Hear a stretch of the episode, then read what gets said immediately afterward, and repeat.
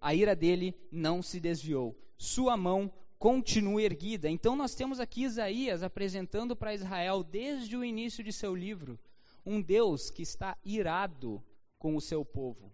E um Deus que não só está irado com o seu povo, mas também um Deus que castiga o seu povo rebelde, onde ele traz profecias acerca de destruição e acerca é, de cativeiros, enfim, fato inclusive que o fez ser uma pessoa odiada em seu meio, em seu tempo. Porém, lá no capítulo 11, nos versículos 1 e 2, ele traz uma esperança para Israel, onde ele diz: Um ramo surgirá do tronco de Jessé e das suas raízes brotará um renovo. O Espírito do Senhor repousará sobre ele, o Espírito que dá sabedoria e entendimento, o Espírito que traz conselho e poder, o Espírito que dá conhecimento e temor do Senhor. Nós sabemos que Jessé é o pai de Davi, e nós sabemos que Jesus Cristo é da linhagem de Davi, ou seja, também da linhagem de Jessé.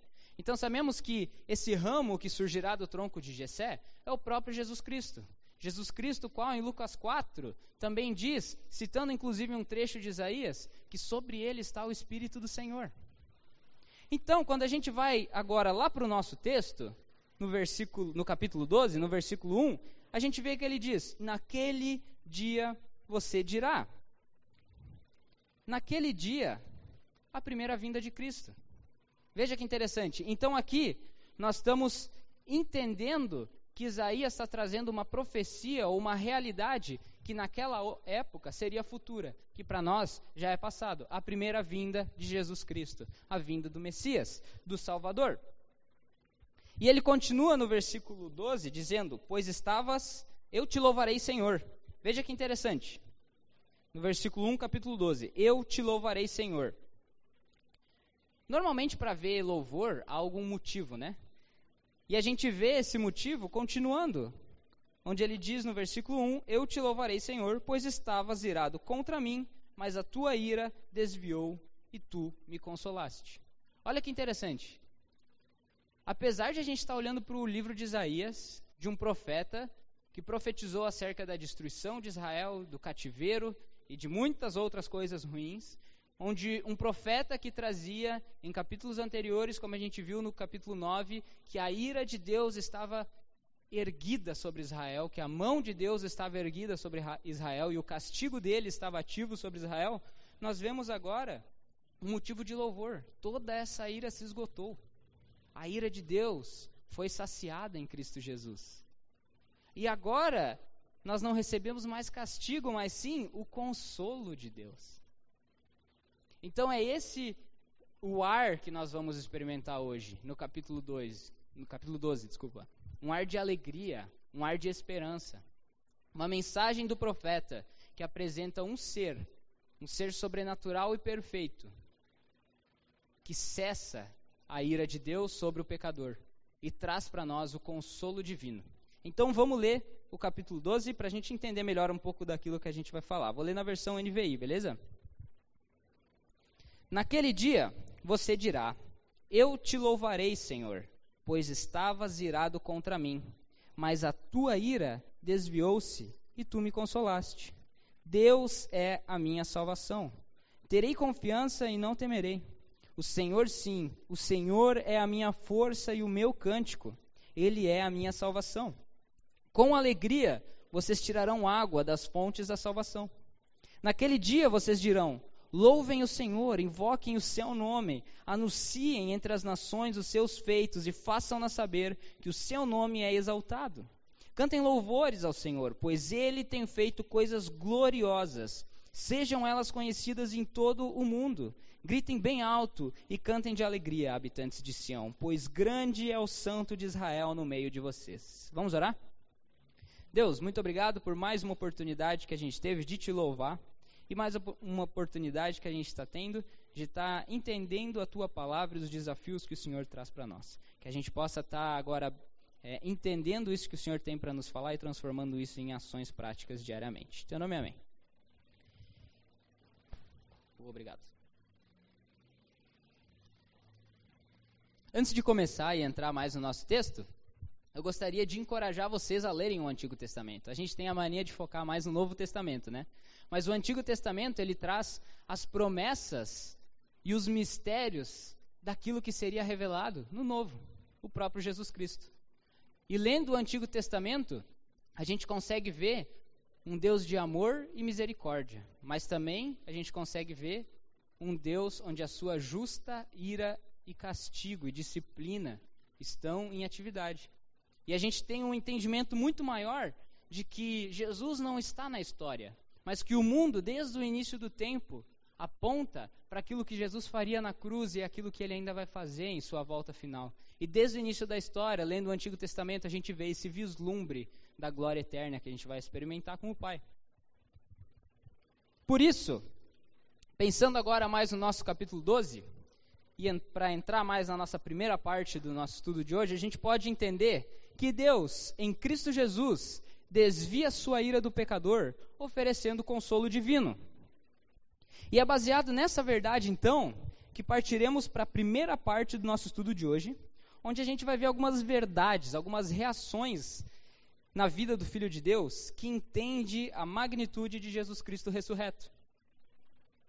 Por isso, a primeira parte que a gente vai ver hoje é a alegria da salvação, focando mais nos versículos 2 e 3 de Isaías 12. Vamos começar então analisando o versículo 2. A gente sabe, onde ele diz assim: ó, Deus é a minha salvação, beleza? A gente sabe que o fato de Cristo ter morrido na cruz, ele gera para nós a redenção, para todo aquele que nele crê. Isso é uma mensagem que a gente já vem pregando aqui há muito tempo, tanto nas cartas paulinas que a gente já vem estudando. Mas um, uma primeira característica de que a gente pode ver aqui, onde Deus é a minha salvação, ele apresenta a única e exclusiva ação de salvação a Deus. Ou seja, Deus é o único responsável pela minha salvação. Aí, em Isaías, 700 anos antes de Jesus Cristo, você já pode ver uma semelhança com a teologia de Paulo, que a gente estudou em Colossenses agora, há pouco tempo, onde ele dizia em sua apologética é, contra é, a, apoiando o senhorio de Cristo Jesus, ele dizia que Deus era a única salvação, não existia judaísmo, gnosticismo, nada que traria salvação ao homem além de Deus. Então Deus é a salvação do redimido, não há outra opção de salvação.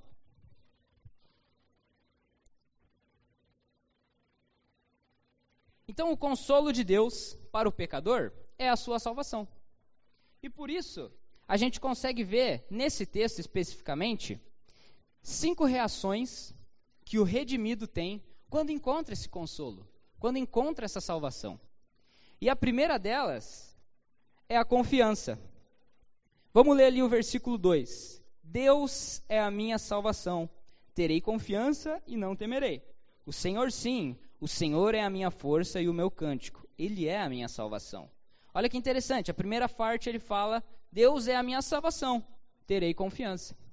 Quando a gente fala em confiança, normalmente a gente associa isso ao nosso bem-estar ou prosperidade. Eu confio que Deus vai me fazer prosperar. Ou eu confio que Deus vai me manter em boa saúde. Eu confio em Deus que não sei o que lá. Bom, isso é verdade. Deus, ele pode nos manter em boa saúde. Deus, ele pode nos fazer prosperar financeiramente, enfim, de várias formas. Mas veja que interessante, a confiança aqui, ela não está associada a bem-estar. A confiança aqui, ela está diretamente ligada à salvação. Eu confio em Deus, não que ele vai me fazer bem ou o que eu quero. Eu confio que Deus vai me dar salvação. Essa imagem talvez se ilustra muito bem com a imagem de uma criança em fazer aquela brincadeirinha com o seu pai lá, de se jogar para trás. Ela vai se jogar sem medo, porque ela sabe que o pai vai segurar ela, que o pai não vai fazer nenhum mal para ela. Então, o redimido, ao encontrar o consolo da salvação, ele confia que essa salvação será entregue para ele. E por isso, então, a confiança em Deus, resumindo, é, é, a certeza do recebimento da salvação. E por isso, então, a gente chega na nossa segunda reação, que é a coragem. Onde ele diz: Deus é a minha salvação. Versículo 2: Terei confiança e não temerei. Olha que interessante. O não temerei aqui também está diretamente ligado à confiança na salvação. Porque eu confio que Deus, que o meu Deus vai me salvar, vai me entregar a salvação, a redenção, então eu não vou temer as questões secundárias deste mundo. Eu não vou temer é, uma doença, apesar de eu saber que eu tenho que me cuidar e que eu tenho que seguir os protocolos e muito mais. Eu não vou temer as minhas situações financeiras, eu não vou temer nada, eu não vou temer nem a morte, porque eu sei que a razão da nossa vida não é nada terreno mas é sim a salvação em Cristo Jesus. Então, pelo fato de eu confiar que Deus vai me salvar, eu não tenho mais medo das, das circunstâncias dessa vida terrena. Então, a confiança em Deus e em Sua salvação nos tira de uma vida de medo. A terceira, então, reação que a salvação gera no redimido é a força. Continuando ali no versículo 2: O Senhor sim o Senhor é a minha força.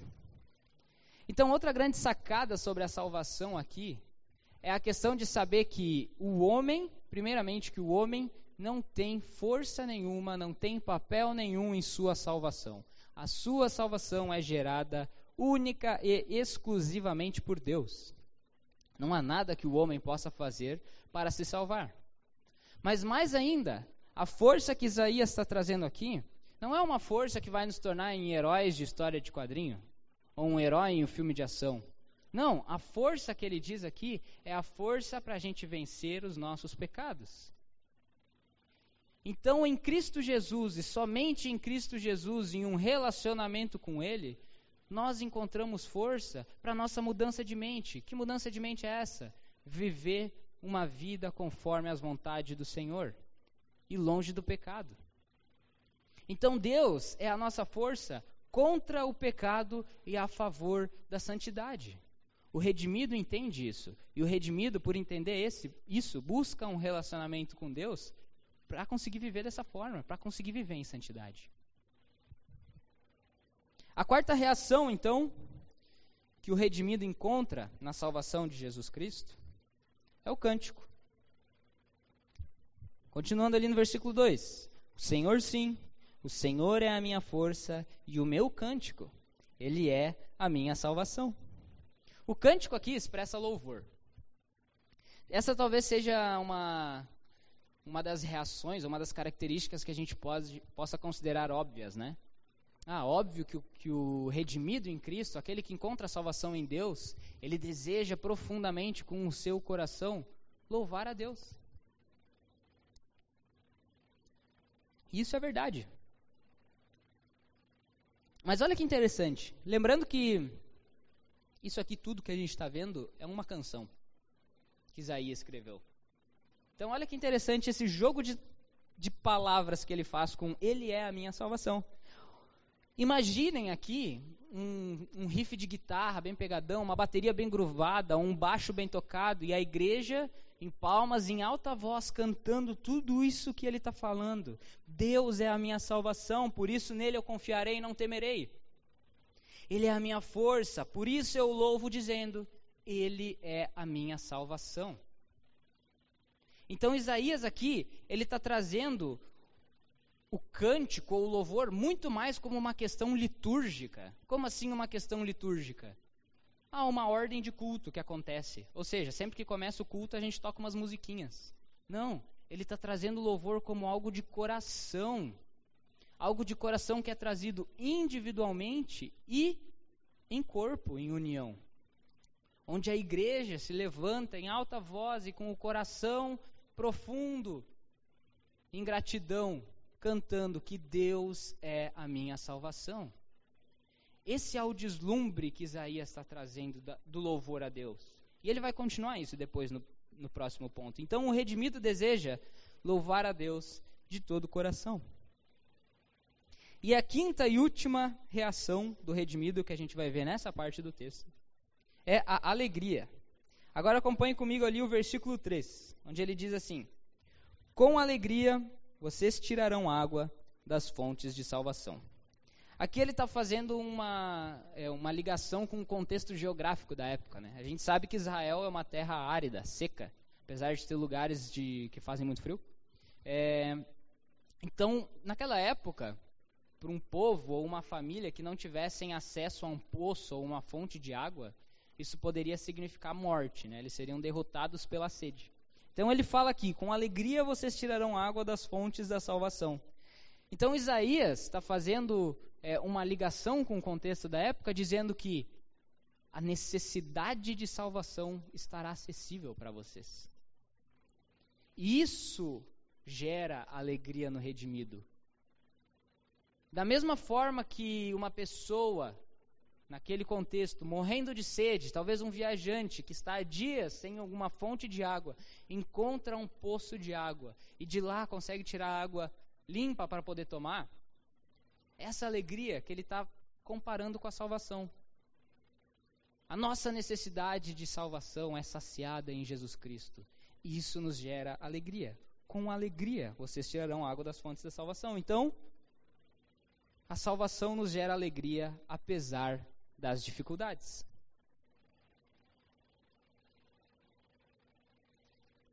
Então, por isso, a gente tem que refletir nesse texto maravilhoso e alegre que o profeta Isaías deixou para nós e pensar no privilégio que a gente tem de poder receber de Deus a salvação e a oportunidade que a gente tem de poder confiar no próprio Deus que criou o universo.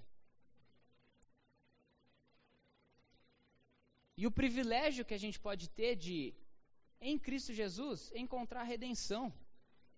E nele encontrar a força necessária para viver uma vida de santidade.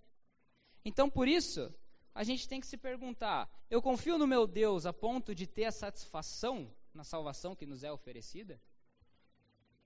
Eu confio no meu Deus a ponto de não temer as circunstâncias deste mundo, porque Deus é a salvação? Eu busco um relacionamento com Deus para nele garantir forças contra o meu pecado? Eu louvo ao meu Deus por quem Ele é? E a salvação em Deus é a minha maior alegria? Será que eu tenho vivido como um redimido do Senhor? Será que esses cinco aspectos, essas cinco reações que a gente viu aqui nessa primeira parte do texto de Isaías, têm sido presentes na minha vida? E por isso, pensando nisso, a gente pode entrar agora na segunda parte do nosso estudo de hoje, dos versículos 4 até o 6, e entender que ele é. Como assim ele é? A gente vai ver isso um pouquinho mais para frente. Mas vamos ler aqui o versículo 4 ao 6 para dar uma relembrada. Naquele dia vocês dirão: Louvem o Senhor, invoquem o seu nome, anunciem entre as nações os seus feitos e façam-na saber que o seu nome é exaltado. Cantem louvores ao Senhor, pois ele tem feito coisas gloriosas. Sejam elas conhecidas em todo o mundo. Gritem bem alto e cantem de alegria, habitantes de Sião, pois grande é o santo de Israel no meio de vocês. Isaías aqui ele começa trazendo um aspecto de novo do louvor. Aí tu pode pensar que repetitivo, né? A gente já falou de louvor antes. Mas aqui é um pouco diferente ele traz primeiramente um aspecto diferenciado do louvor e depois ele se aprofunda num aspecto que a gente já viu do louvor. Então, primeiramente ele diz: Louvem ao Senhor e invoquem o seu nome. Olha a diferença. Antes, lá no versículo 2, ele diz que o Senhor, sim, é o meu cântico. Agora ele está dizendo: louvem ao Senhor. Ou seja, o louvem ao Senhor aqui tem um aspecto de evangelismo. Antes, ele estava dizendo: O Senhor é o meu cântico. Agora, eu estou anunciando, eu estou dizendo para outras pessoas: louvem ao Senhor. Então, a primeira reação que a gente vai ver nessa parte aqui desse texto é o evangelismo. E dentro do evangelismo, a gente consegue ver três aspectos principais que o autor, que o profeta apresenta para nós sobre o evangelismo. E a primeira delas é que o evangelho é universal. Olha lá no versículo 4. Naquele dia vocês dirão: Louvem ao Senhor, invoquem o seu nome, anunciem entre as nações os seus feitos. Depois, no versículo 5, ele diz: Pois ele tem feito coisas gloriosas, sejam elas conhecidas em todo o mundo. Olha que interessante. Aqui, Isaías, ele não está colocando barreiras ao evangelho.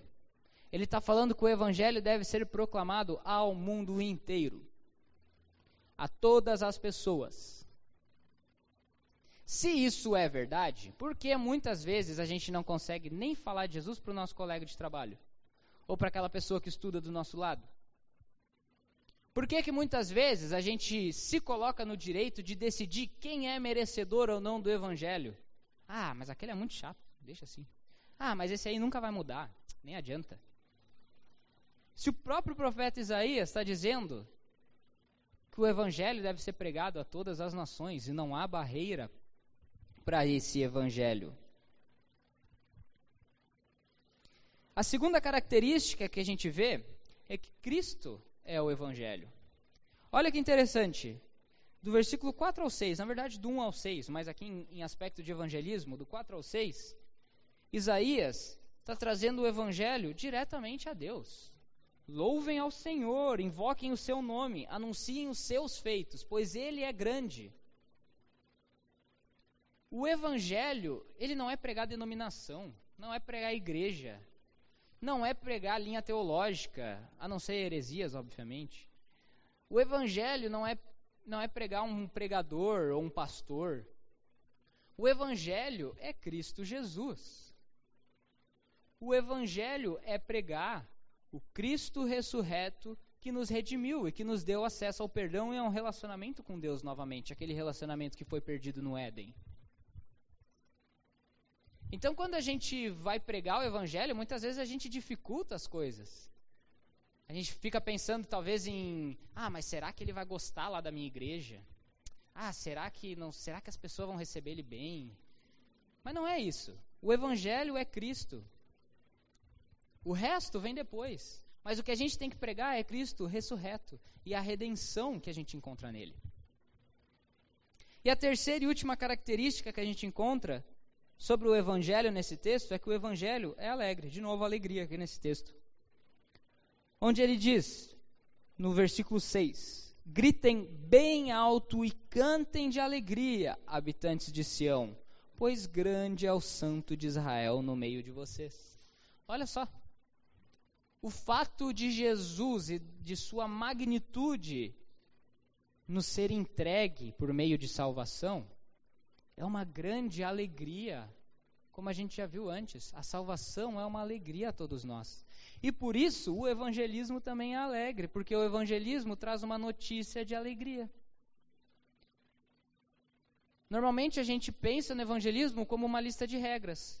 Ah, porque aquele meu colega de trabalho lá, ele tem tal mania lá. Ele, ah, mas isso aí a gente sabe que é pecado. Então a gente vai lá falar de Jesus, é, mas daí tu não vai mais poder fazer isso. Não, evangelismo não é lista de regras.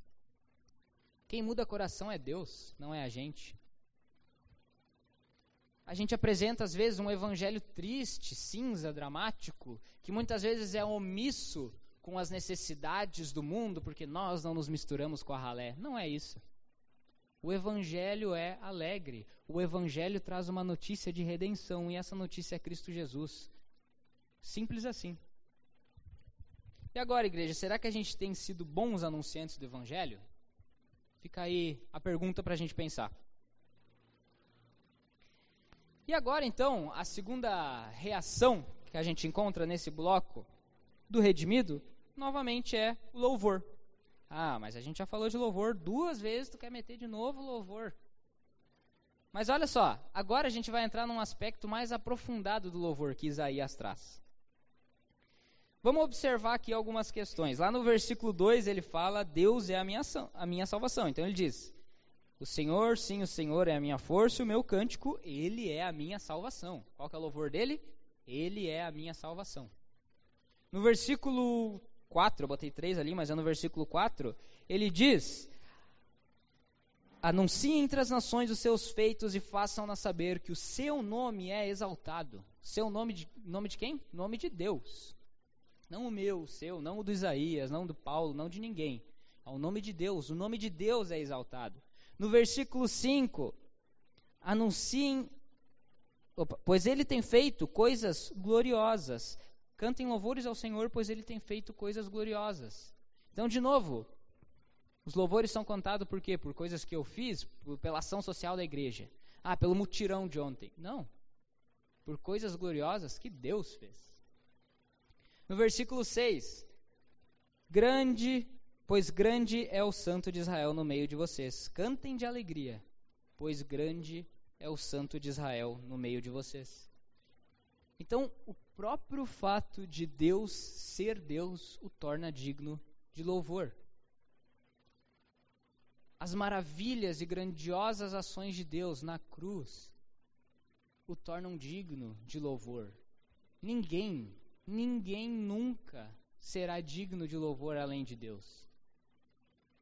Então, a gente pode entender aqui que o louvor, ele sempre deve ser cristocêntrico.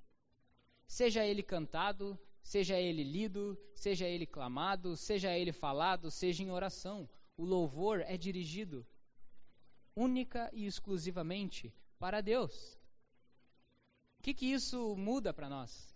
Quantas vezes a gente não canta músicas é, de ai, eu quero, eu preciso, eu declaro? Quem somos nós?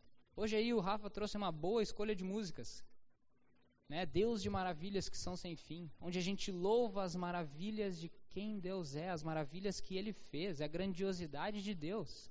A gente viveu nos últimos anos uma decadência musical no meio cristão brasileiro, onde a gente tinha músicas que eram muito parecidas com o worship americano, músicas cheias de conteúdo, mas rasas em significado. Graças a Deus, hoje a gente tem irmãos que estudam isso no meio da teologia e veem essa necessidade. Nós temos bandas como os Arrais, o Projeto Sola, Mauro Henrique e muitas outras que vêm trazendo músicas cristocêntricas, músicas que pregam quem Deus é, músicas que louvam as suas grandes maravilhas e os seus feitos. Esse é o nosso louvor, um louvor de coração, como a gente viu antes, um canto de alegria, porque Deus é, não porque eu sou, não porque eu fiz, porque a minha é, a única coisa que eu fiz para a salvação foi a necessidade dela, foi o pecado. Segundo, a gente pode olhar muitas vezes na célula, a gente pode não sei, eu já vi muitas vezes na célula a gente chegar e o momento de louvor ser litúrgico, como a gente falou antes. A célula começa assim, com duas, com três músicas, enfim. E daí depois da célula a gente vai lá e tem a, a palavra. E é isso aí. Mas será que é isso? Às vezes a gente não. A, a, quem prepara o louvor, às vezes nem, nem fala nada, não cita um texto, não, não se presta nem para orar. Às vezes, quando tem alguma fala, é. Ah, que essa música falou comigo nessa semana. Mas e aí, o que, que ela falou? Achar a música bonita não quer dizer que a gente está ouvindo a voz de Deus. Ah, é por que, isso é importante, Vitor? Porque isso implica, não no louvor da célula, isso implica no nosso louvor individual, no nosso louvor como igreja. Se eu não consigo fazer um simples louvor na minha célula, quer dizer que na minha semana eu não tenho um momento de louvor com o meu Deus. Na minha semana eu não louvo meu Deus de coração, como Isaías está falando aqui.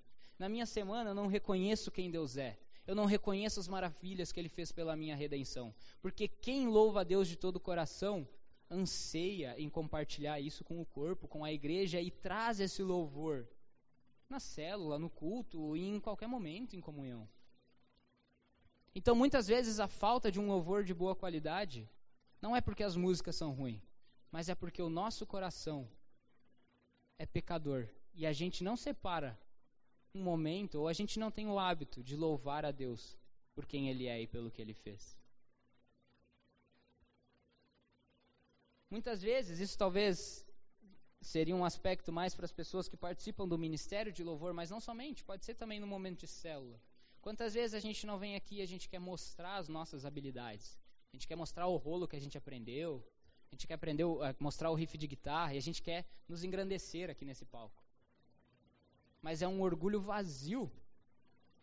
Porque a gente já viu que o aspecto do louvor em Isaías não é nada do ser humano, não é nada meu, mas ele é totalmente levado de coração à igreja. Então, a responsabilidade do ministro de louvor que está aqui em cima não é mostrar a sua cara ou mostrar a sua habilidade, mas é conduzir a igreja em comunhão, em união, a um louvor de coração ao nosso Deus e pelo que ele fez.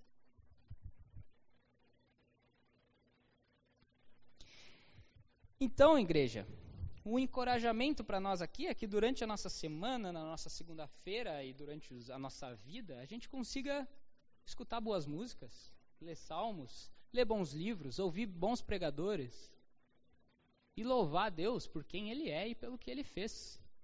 E esquecer um pouquinho de quem nós somos e lembrar somente que nós somos a causa do pecado, mas que em Cristo nós recebemos uma identidade nova. E em Cristo nós recebemos a redenção. Por isso, para os filhos de Deus, o desafio é: vive em constante adoração ao nosso Deus, anuncie a sua magnitude a todos os povos, viva a alegria de poder confiar em Deus e viver uma vida de alegria. Viva o privilégio de buscar no Senhor a força necessária para uma vida de santidade. Se relacione com o nosso Deus.